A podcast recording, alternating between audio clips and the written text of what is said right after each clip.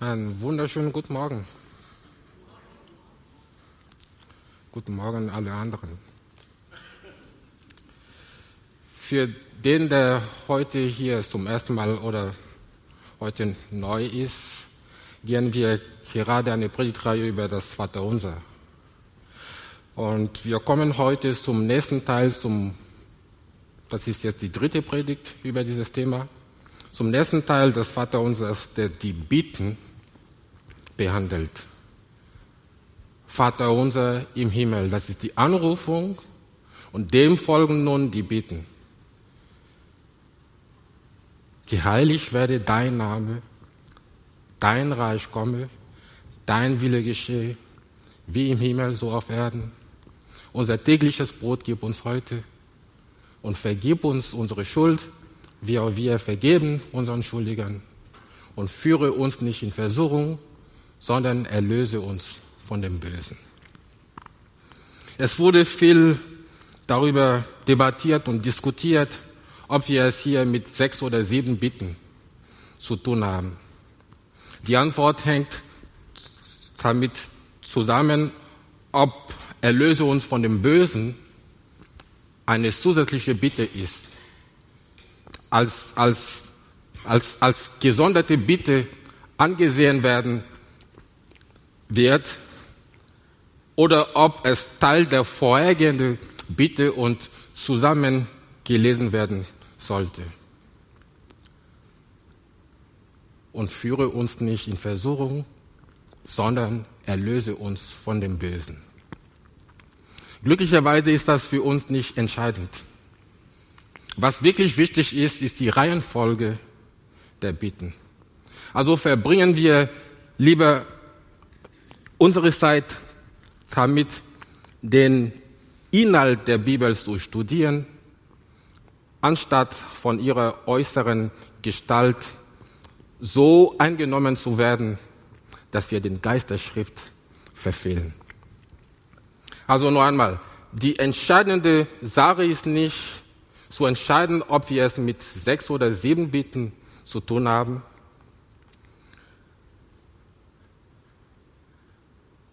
Wichtig ist vielmehr die Reihenfolge der Bitten. Die Reihenfolge. Die ersten drei Bitten haben mit Gott zu tun. Mit Gott und seiner Ehre und seiner Herrlichkeit. In den verbleibenden Bitten geht es um uns. In, der, in den ersten drei Bitten finden wir das Wort dein dreimal geheiligt werde dein Name, dein Reich komme, dein Wille geschehe. Und in den übrigen Bitten finden wir das Wort uns viermal. Unser tägliches Brot gib uns, gib uns heute. Das ist die nächste Folie, genau. Unser tägliches Brot gib uns heute und vergib uns unsere Schuld, unsere Schulden, wie auch wir vergeben unseren Schuldigen. Und führe uns nicht in Versuchung, sondern erlöse uns von den Bösen. Das ist der entscheidende Gesichtspunkt, die Reihenfolge der Bitten. Die ersten drei Bitten richten unser Augenmerk auf den Herrn und seine Ehre und seine Herrlichkeit. Wenn wir nun an biblischen Zahlen interessiert sind, ein Interesse, das man nicht ganz unter, un, unterbieten, unterbieten so, sollte, obwohl es gefährlich werden kann, falls und wenn wir mit ihnen fantasiereich um, um, um, um, umgehen, dann ist es recht bemerkenswert, dass die ersten drei Bitten Gott betreffen. Die, die drei ist die Zahl der Gottheit und ein, ein, ein, ein, ein Hinweis auf die drei Personen der Dreieinigkeit. Dagegen ist die Zahl 4 eine irdische Zahl. Und sie weist auf alles Menschliche hin. Die Zahl 7, eine Kombination von 3 und 4, ist die Zahl der Vollkommenheit. Das ist die Zahl der Vollkommenheit. Sie steht für Gott und sein, Ver und sein Verhältnis zur Erde und zu der, zu der Menschheit auf der Erde. Das mag auch hier, hier in, in, in diesem Gebet der Fall sein. Jesus mag das vielleicht bewusst so angeordnet haben, um diese wunderbare Tatsache hervorzuheben. Aber das kann man nicht beweisen. Wie dem auch sei, entscheidend ist, es geht nicht um unsere Verfassung, es geht nicht um unseren Zustand, es geht nicht um, um das, was wir an Arbeit verrichten, es geht auch nicht um unsere Wünsche. Wir dürfen niemals mit uns selbst anfangen. Wir dürfen niemals mit unseren Anliegen anfangen. Dieses Prinzip gilt, gilt selbst dann, wenn es in unseren Bitten um das Edelste und Beste geht. Ja, selbst unser Anliegen für die Rettung der Menschen, sowie um eine vollmächtige Verkündigung des Wortes. Ja, selbst unser Anliegen für die Rettung unserer nächsten Angehörige sollte nicht das erste sein, sondern, sondern es ist, es ist nicht wichtig, wie schlimm oder wie dringend die Angelegenheit sind. Ob es eine körperliche Not ist oder Kriegsgefahr oder eine Katastrophe oder irgendwelches plötzlich auf, auftritt, auftretendes Problem. Was es auch sein mag, wir dürfen niemals die Reihenfolge, wie Jesus sie hier aufgestellt hat, aus den Augen verlieren. Erinnern wir uns an, an, an, an das, was Jesus sagte vor dem Vater unser. Er sagte, euer Vater weiß, was ihr benötigt, ehe ihr ihn bittet. Euer Vater weiß, was ihr benötigt, ehe ihr ihn bittet. Weil der Vater schon alles weiß, dann kann ich mir doch Zeit nehmen, um ihn anzubeten, bevor ich mit meinen Beten komme. Ja? Bevor wir mit uns selbst beginnen und unseren Nöten, bevor wir für andere Menschen beten, muss es uns zuerst um Gott, um seine Ehre und seine Herrlichkeit gehen. Versteht ihr das? Ich versuche es noch einmal. Die ersten drei Bitten haben was mit Gott zu tun. Die ersten drei Bitten gehen vom Vater aus und die restlichen Bitten von den Jüngern. Und diese Gliederung entspricht auch die zehn Gebote. Wenn wir die zehn Gebote betraten, sehen wir das gleiche Muster dort. Die ersten vier Gebote haben was mit Gott zu tun. Und die letzten sechs mit uns mit unseren Nächsten. Und Jesus sagt, dass das erste Gebot, das größte Gebot ist, liebe den Herrn, deinen Gott, und von deiner ganzen Seele und von deiner ganzen Kraft und von, deiner, von deinem ganzen Verstand. Und das zweite Gebot heißt, liebe deinen Nächsten wie dich selbst. Diesen Aufbau sieht, sieht man auch hier in dem Vater unser. Nun macht es Sinn, dass Jesus sagt, tratet vielmehr zuerst nach dem Reich Gottes und nach seiner Gerechtigkeit, so wird euch dies alles hinzugefügt werden. Eine andere Übersetzung sagt, tratet vielmehr zuerst nach dem Reich Gottes und nach seiner Gerechtigkeit, so, will, so wird euch alles andere zufallen. Alles andere zufallen. In, in, in unserem griechischen Leben gibt es, gibt es keinen Grundsatz, der wichtiger ist als dieser. Ja? Es gibt keinen Grundsatz, der wichtiger ist als dieser. Ha. Wenn wir da alle, wenn wir da nur alle dieses Anliegen für Gott und seine Ehre und seine Herrlichkeit hätten, Glücklicherweise sind Jesus unsere Schwachheiten bekannt. Er weiß, wie oft wir daran erinnert werden müssen. Darum auch dieser Aufbau des Vaterunsers. Er weist hier nicht nur auf dieses wichtige Prinzip hin, sondern er hat es auch für uns in die ersten drei Bitten gegliedert. Und wir werden sie jetzt nacheinander eingehend betraten. Wir wollen heute mit der ersten Bitte anfangen. Geheiligt werde dein Name. Geheiligt werde dein Name. Nur einmal, der erste Schritt im Gebet ist Schweigen. Schweigen. Stille werden. Besinnung. Ich, ich halte inne und gedenke, was ich gerade vorhabe. Und der zweite Schritt ist Anrufung, Anbetung, Huldigung. Vater unser im Himmel. Das ist die Anrufung.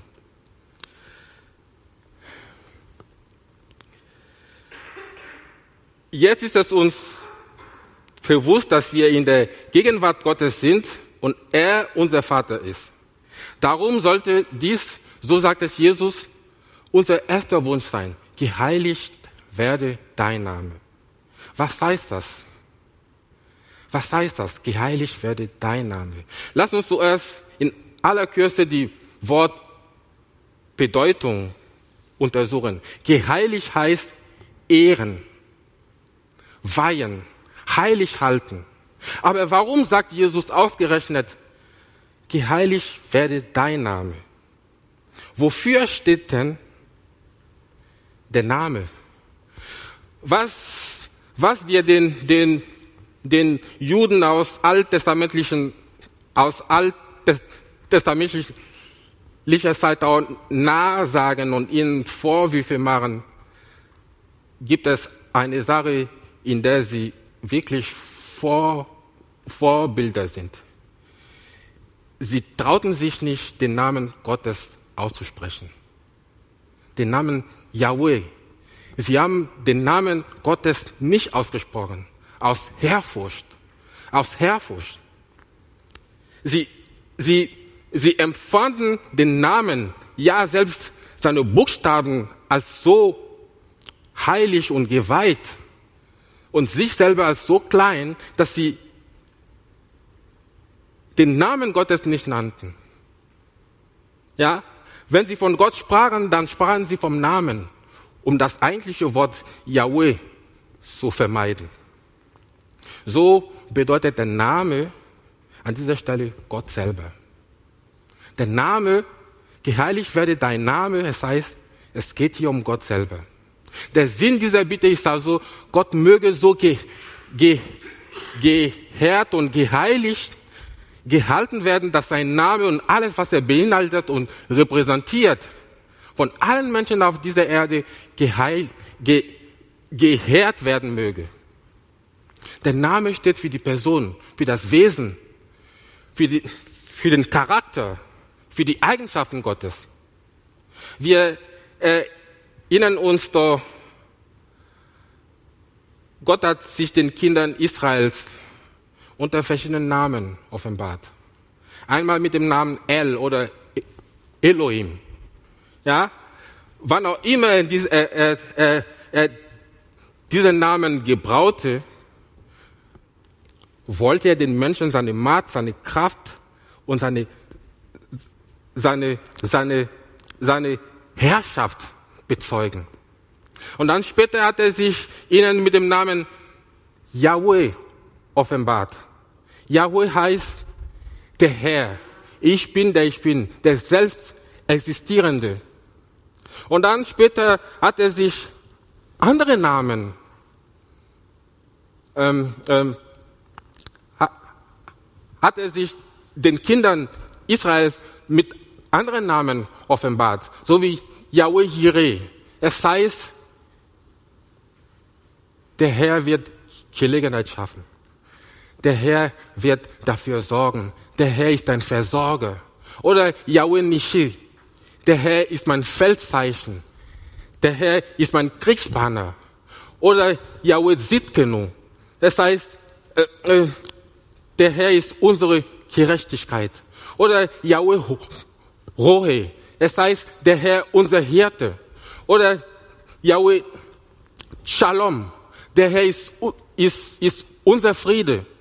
Oder Yahweh Shammah. Der Herr ist gegenwärtig. Der Herr ist hier. Oder Yahweh Rapha. Der Herr ist mein Herz. Der Herr ist derjenige, der mich heilt. Ich habe heute Morgen dafür leider keine Zeit. Es gibt noch viele andere Namen. Aber vielleicht ein, ein, ein, ein anderes Mal werde ich auf all diese Namen kommen. Aber wenn wir das Alte Testament lesen, beginnen wir all diesen Namen. Mit diesen Selbstbezeichnungen zeigt Gott uns auch etwas von seinen Wesenszügen und seinem Charakter. In gewisser Weise steht der Name für all diese Selbstoffenbarungen, für all diese Beschreibungen. Jesus lehrt uns also hier so zu beten, dass Gott, dass, dass, dass alle Welt Gott auf diese Art und Weise kennenlernen möge. Dass die ganze Welt kommt, um Gott so zu ehren. Das ist der Ausdruck des brennenden und tiefen Verlangen nach der Ehre und Herrlichkeit Gottes. Geheiligt werde dein Name. Du kannst die vier Evangelien nicht lesen, ohne zu bemerken, dass dies auch der brennende Wunsch unseres Herrn Jesus Christus auch war. Ja, es war so.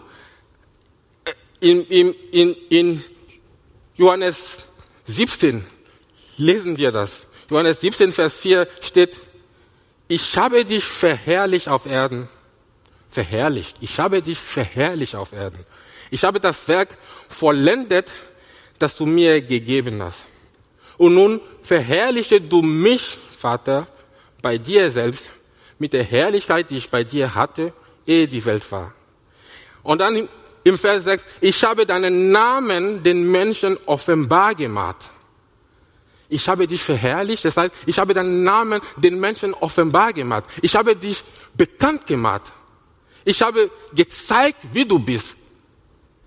Genau das ist es. An anderer Stelle sagt Jesus, ich ehre meinen Vater. Johannes 8, 8, Vers 49. Ich ehre meinen Vater. Dem Herrn Jesus Christus ging, ging es immer um die Ehre seines Vaters. Dem Herrn Jesus Christus, noch einmal, dem Herrn Jesus Christus ging es immer um die Ehre seines Vaters. Und so soll es auch uns, seine Nachfolger, auch gehen, dass wir in allem, was wir tun, dass wir die Ehre des Vaters suchen. In allem, was wir tun und sogar beim Beten. Ohne diesen Gesichtspunkt kann man das irdische Leben Jesus nicht verstehen. Er kannte die Herrlichkeit, die dem Vater gehörte. Er hat diese Herrlichkeit gesehen und mit dem Vater geteilt und er war davon erfüllt. Ja, sein beherrschendes Verlangen war, dass die Welt das auch erkennen möge, dass die Welt das auch erkennen möchte. Macht das Sinn für euch? Oder bin ich viel zu theoretisch? Ich, ich, ich weiß, es gibt keine Beispiele dafür, aber macht es Sinn? Ja? Gut. Welche unwürdige Ideen und Vorstellungen die Welt dort von, von von Gott hat. Ja? Und wenn du deine eigenen Vorstellungen über Gott mit denen der Bibel vergleichst, dann wirst du sofort verstehen, was ich hier meine. Ja? Uns fehlt eine gebührende Sicht von der Größe und Macht und Majestät Gottes. Hören wir nur mal zu, wie die Menschen heute von Gott reden. Und achte darauf, wie oberflächlich sie mit dem Begriff umgehen. Mir geht es gar nicht darum, dass wir zurückkehren zu, zu, zu, zu der Haltung der Juden, dass sie gar nicht, gar nicht den Namen Gottes sagten aus Ehrfurcht. Darum geht es nicht. Aber die, und ich denke, Sie haben das zu sehr übertrieben. Aber die Tendenz ist schon alarmierend, wie wir mit dem Namen Gottes umgehen. Offensichtlich ist es uns nicht bewusst, dass wir von dem herrlichen, ewigen, absoluten, allmächtigen Gott reden. Bildlich gesprochen sollten wir unsere Schuhe ausziehen, wenn wir seinen Namen in den Mund nehmen. Ab wie wenig anerkennen wir die Güte Gottes, seine Freundlichkeit und seine Fürsorge. Und wenn ich die Psalmen lese, sehe ich mit, mit welchem Eifer ergeht sich der Psalmist darin, Gott als den Felsen, den Frieden, den, den, den, den Hirten, der führt und der, der, der unsere Gerechtigkeit, der, der allgegenwärtig ist und uns niemals vergisst oder verlässt, preist. Diese Bitte meint genau das. Uns alle sollte dieser brennende Wunsch erfüllen, dass alle Welt Gott als solchen anerkennt. Im Alten Testament gibt es eine interessante Aussage, die uns eigentlich verwundern sollte. Im 34. Psalm lädt David jeden ein, mit ihm einzustimmen. Und er sagt im Vers 4, erhebt mit mir den Herrn und lasst uns miteinander seinen Namen erhöhen. Welch eine seltsame Idee. Erhebt mit mir den Herrn und lasst uns mit, mit, miteinander seinen Namen erhöhen. Wie können schwache Menschen wie wir Gott erheben? Wie können wir das? Können wir das? Können wir Gott erheben?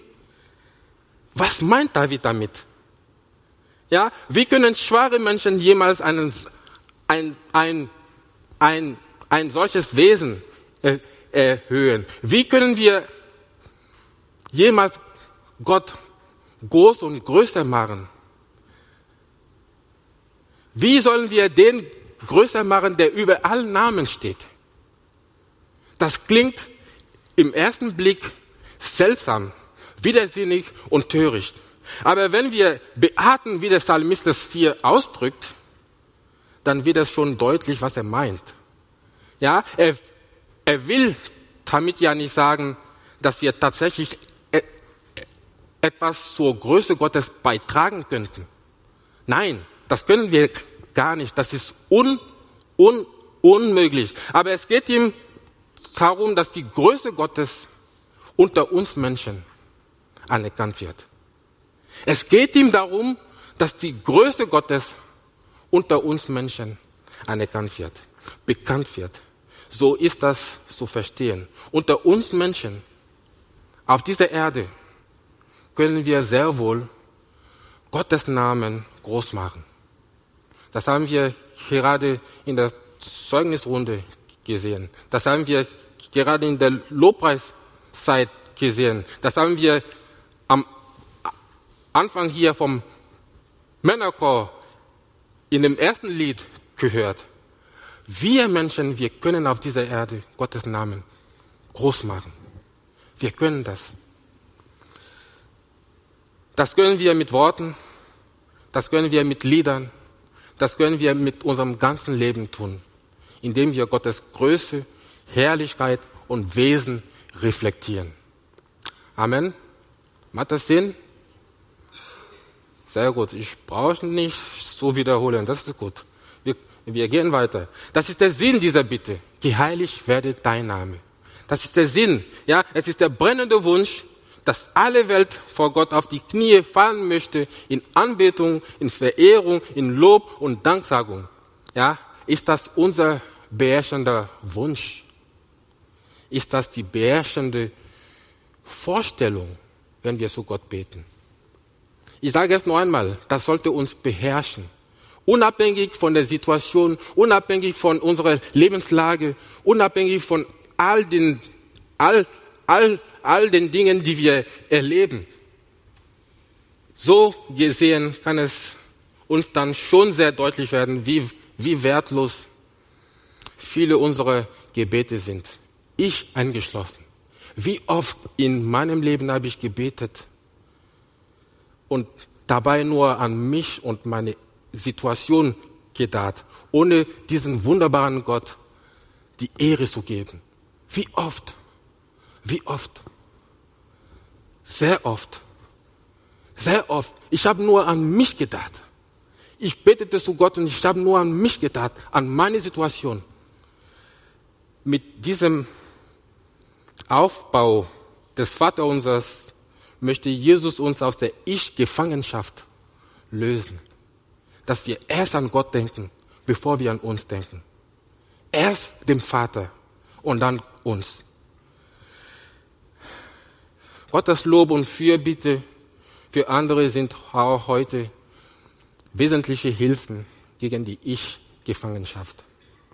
Wenn wir vor Gott treten, rät uns Jesus, sollten wir, selbst wenn unsere Situation zum Verzweifeln ist und wir schwer bedrückt sind, auch dann innehalten und uns daran erinnern, dass unser Vater, dass, dass, dass, dass unser größter Wunsch die Ehre Gottes sein sollte, der unser wunderbarer Vater geworden ist durch unseren Herrn Jesus Christus.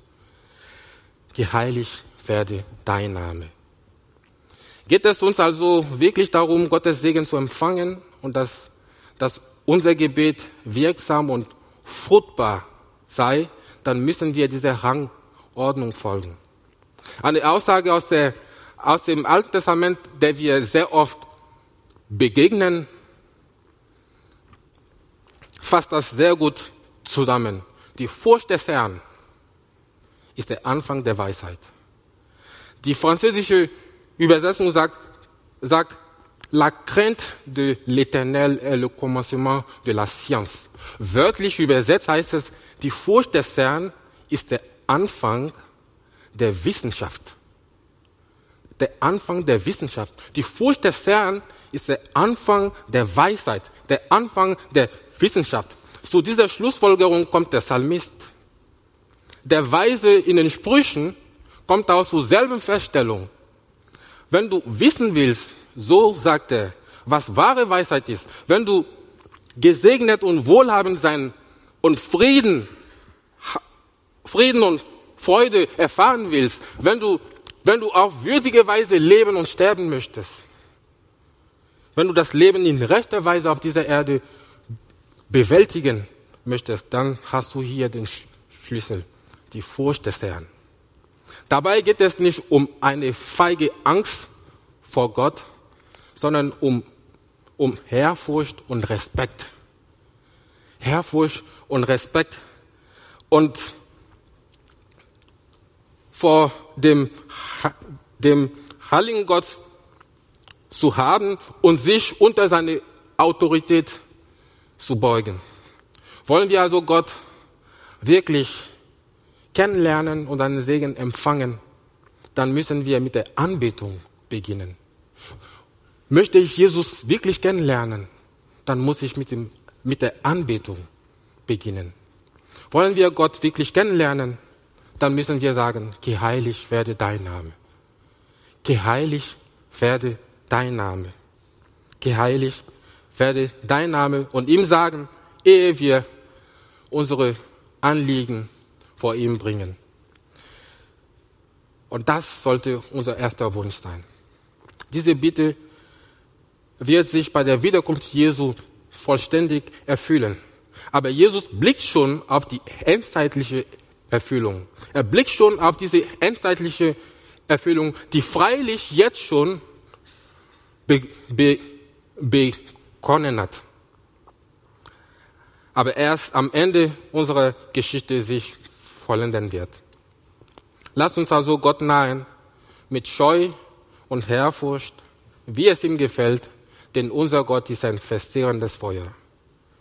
Amen. Fortsetzung folgt.